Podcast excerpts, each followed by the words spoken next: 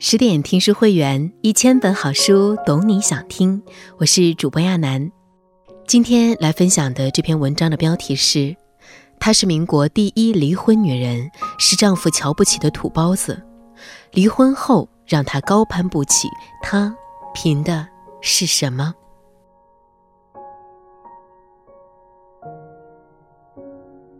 在别康桥中那句：“悄悄的我走了。”正如我悄悄的来，我挥一挥衣袖，不带走一片云彩。不知有多少人被这种柔情与痴恋深深的打动，而诗中的康桥就是英国的剑桥大学，诗人徐志摩曾游学于此。而在距离英国一万多公里的浙江海宁，有一位女人，每天都痴痴地坐在窗前，望着英国的方向，等待丈夫的归来。在长达两年多的时间里，没有等到丈夫的只言片语，孤独、伤悲、委屈吞噬着年轻的生命。对这位情深意重的结发妻子，徐志摩的态度为何如此冷淡呢？她叫张幼仪，十五岁那年正在读书的她嫁给徐志摩。洞房花烛夜，等客人们闹完洞房。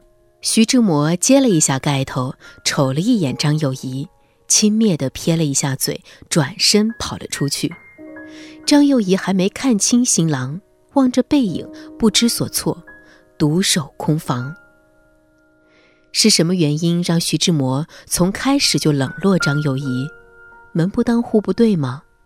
其实，张幼仪出生于江苏省宝山县一个名门世家。现如今看一家人什么样的身家、声望和地位，这家开什么样的车就能分辨一二。一百多年前也是如此，不过当时用的是轿子，轿子的颜色、数量决定这家人的地位。张家是宝山县唯一一个拥有两顶轿子的，而且还是皇帝御赐的，可见身份显赫。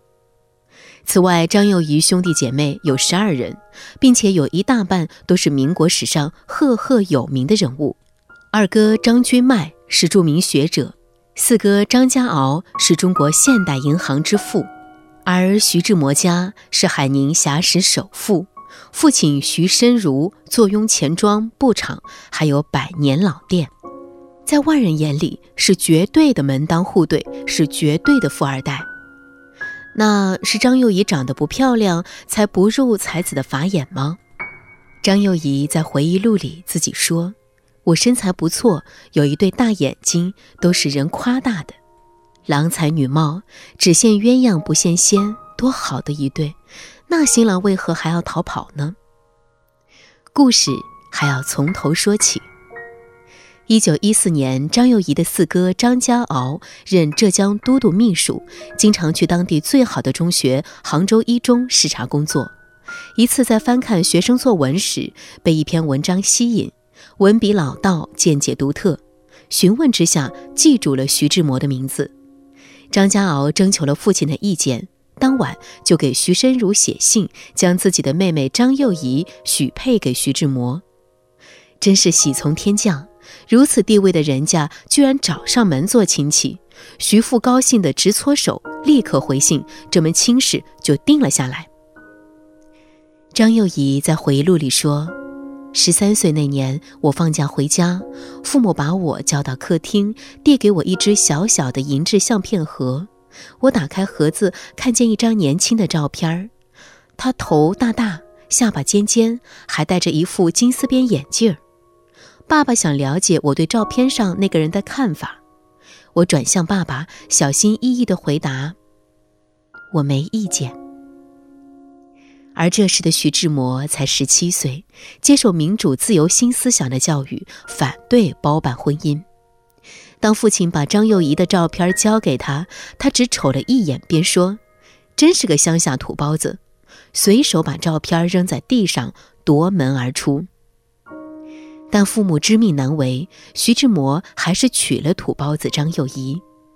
婚后，张幼仪是温柔如水，百般贤惠，万般呵护与疼爱丈夫，换来的仍是一副冷冰冰的面孔。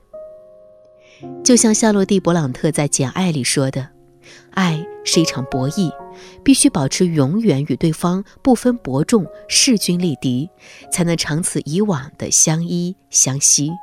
因为过强的对手让人疲惫，太弱的对手令人厌倦。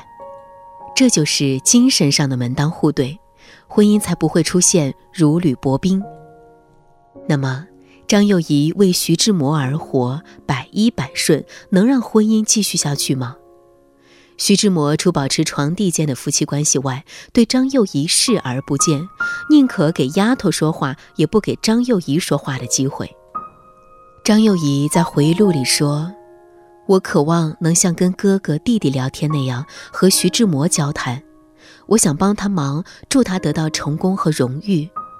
他的眼光总是从我身上掠过，好像我不存在似的。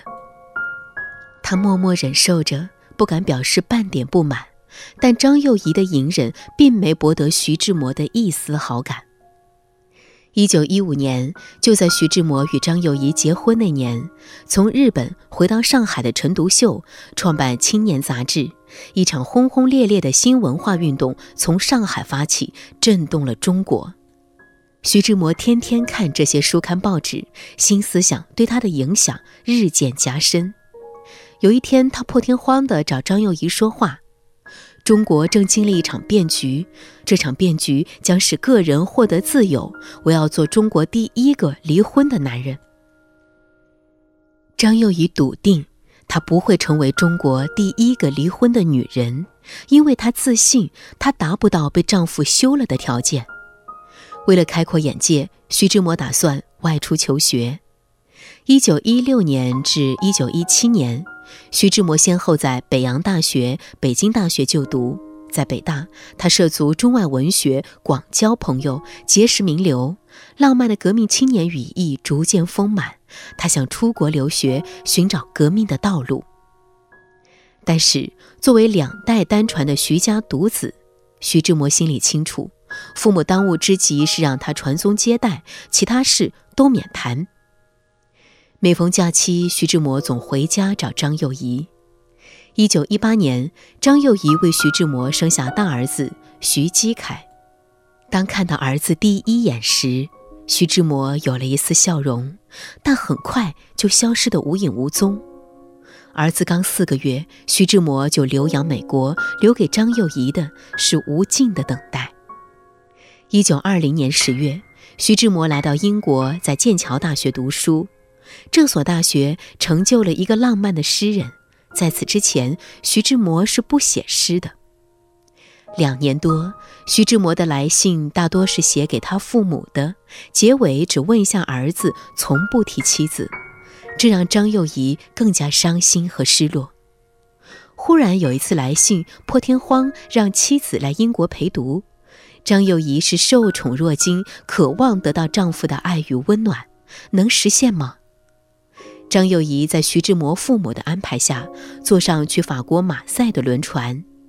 船到了码头，张幼仪特地穿上精心挑选的衣服，细心地化了妆，想给自己日思夜想的丈夫一个惊喜。可见到码头接她的徐志摩，心就凉了半截。他一脸的不耐烦与不高兴，生硬的问了几句，直接把他领到一个服装商场，按他自己的喜好为张幼仪挑选了洋装、丝袜和皮鞋，再加一顶帽子，并催促他换上洋装，直接上照相馆照了一张唯一的合影。照片洗出来后，徐志摩赶快寄给父母，让他们看看他们幸福的模样。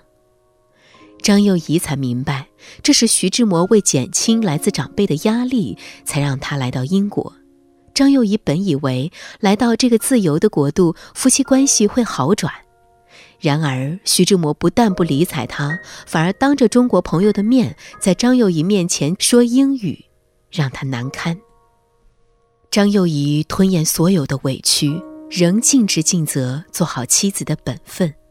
每日三餐里里外外一个人忙活，她想尽办法来温暖丈夫的心。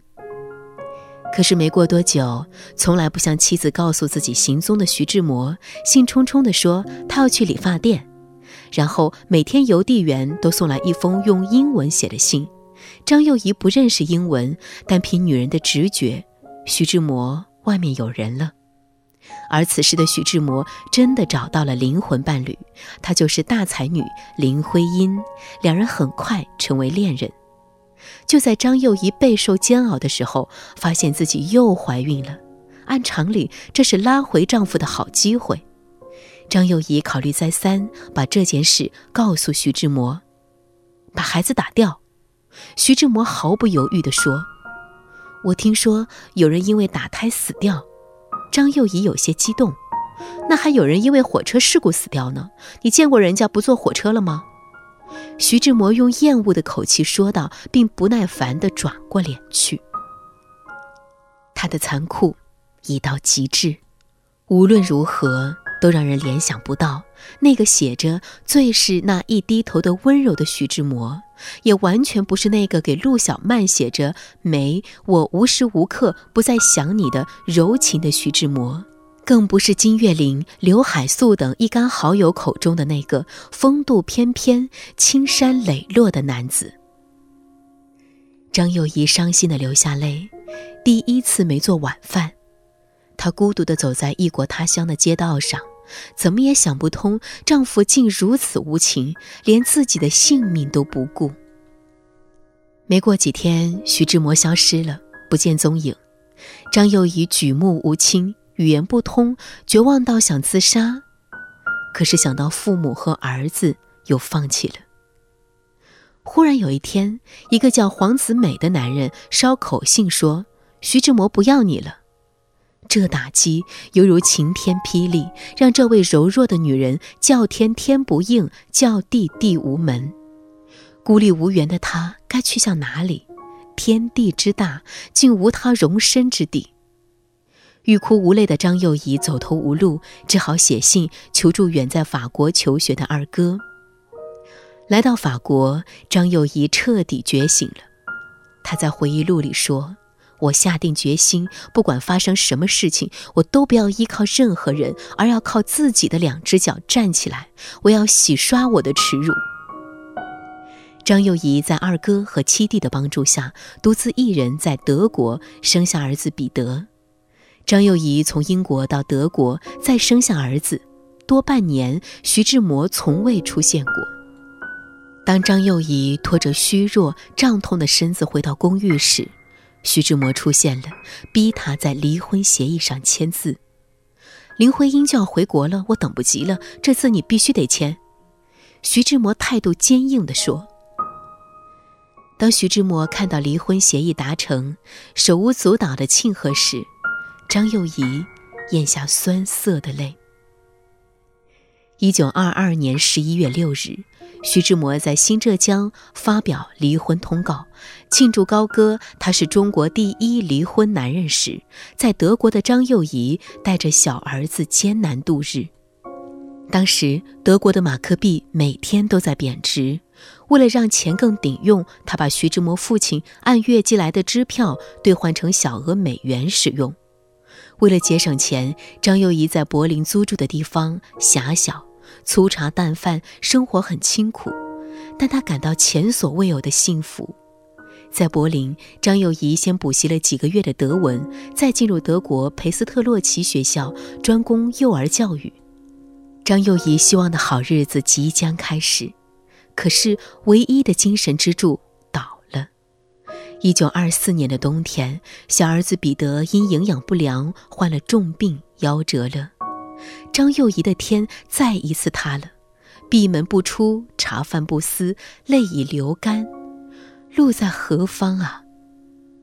就在这时，徐志摩神采飞扬地出现了，他带张幼仪去意大利散心。不久，张幼仪才知道，徐志摩不是陪他散心，而是避祸。祸从何起？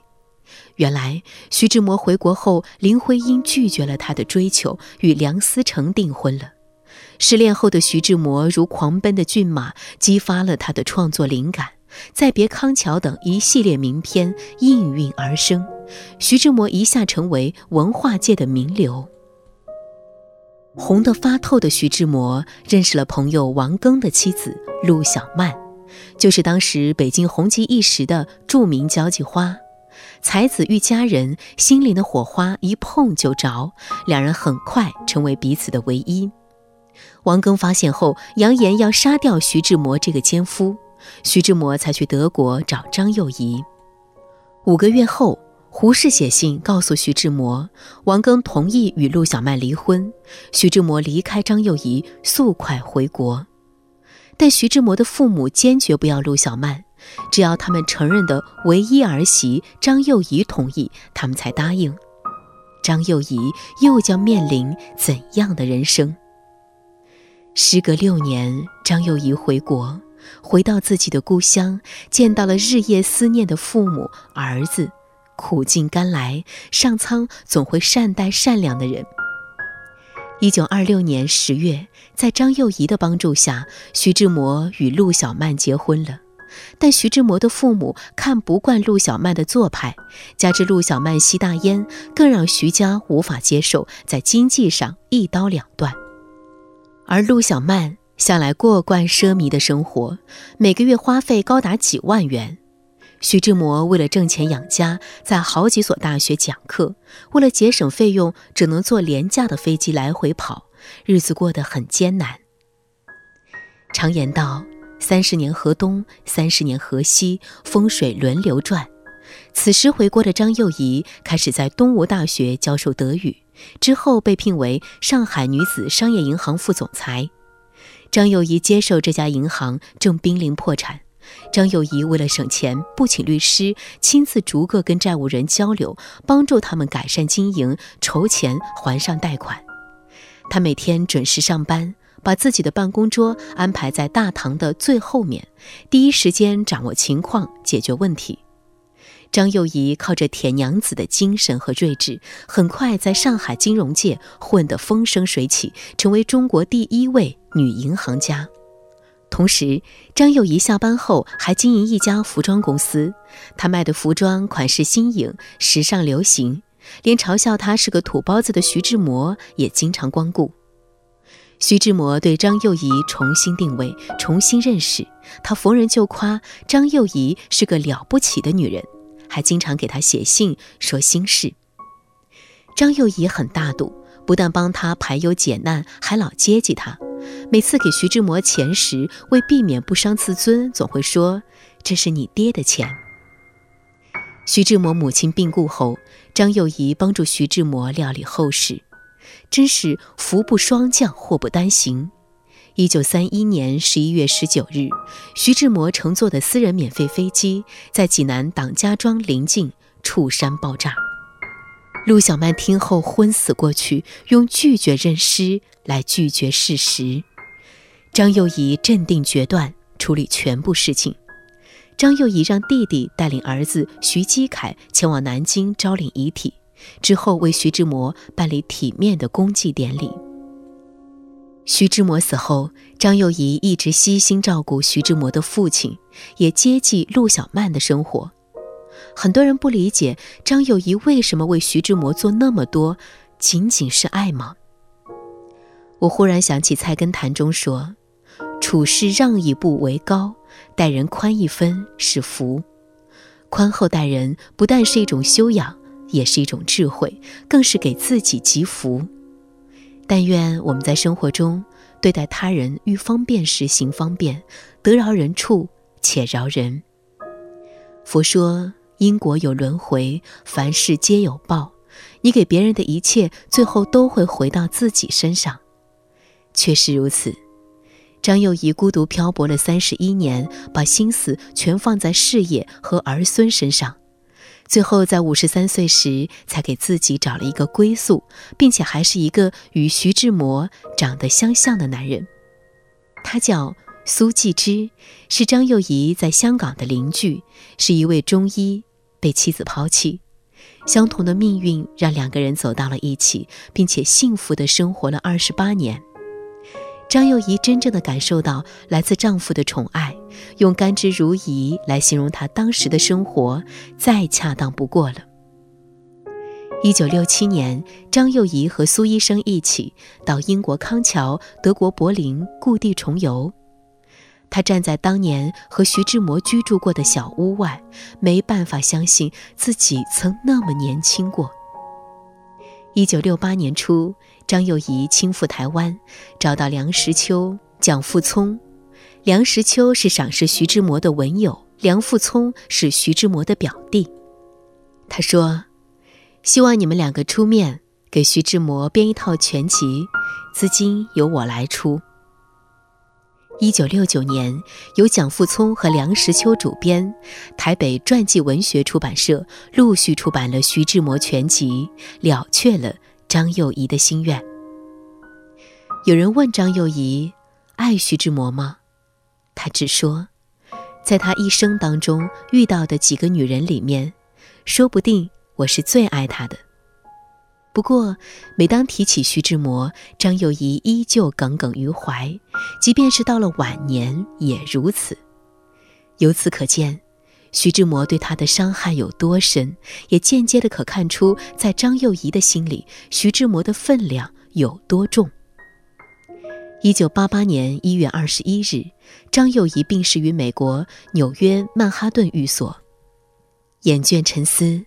张幼仪的一生，正应了印度四句极具灵性的话：无论你遇见谁，他都是对的人；无论发生什么事，那都是唯一会发生的事。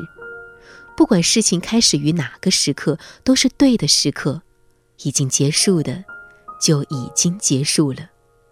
如果事与愿违，请相信这一切都是最好的安排。人的一生就是不断失去，不断得到。有人让你哭，就会有人让你笑，让你温柔的善待所有的刁难。有让你痛不欲生的事情，就会有让你重拾希望的事情。而所有的失去，都会以另一种方式偿还。你要做的就是珍惜自己，充实自己，强大自己，心存感恩，生活总会给你最好的答案。但愿大家捧着一颗初心，头顶天，脚踩地，行得端，走得正，站得稳。自问一生无愧事，死后方可对青天。不说悲，不说愁，一生故事独自守。相信一切都是最好的安排。更多美文，请继续关注十点读书，也欢迎把我们推荐给你的朋友和家人，一起在阅读里成为更好的自己。我是亚楠，祝你晚安。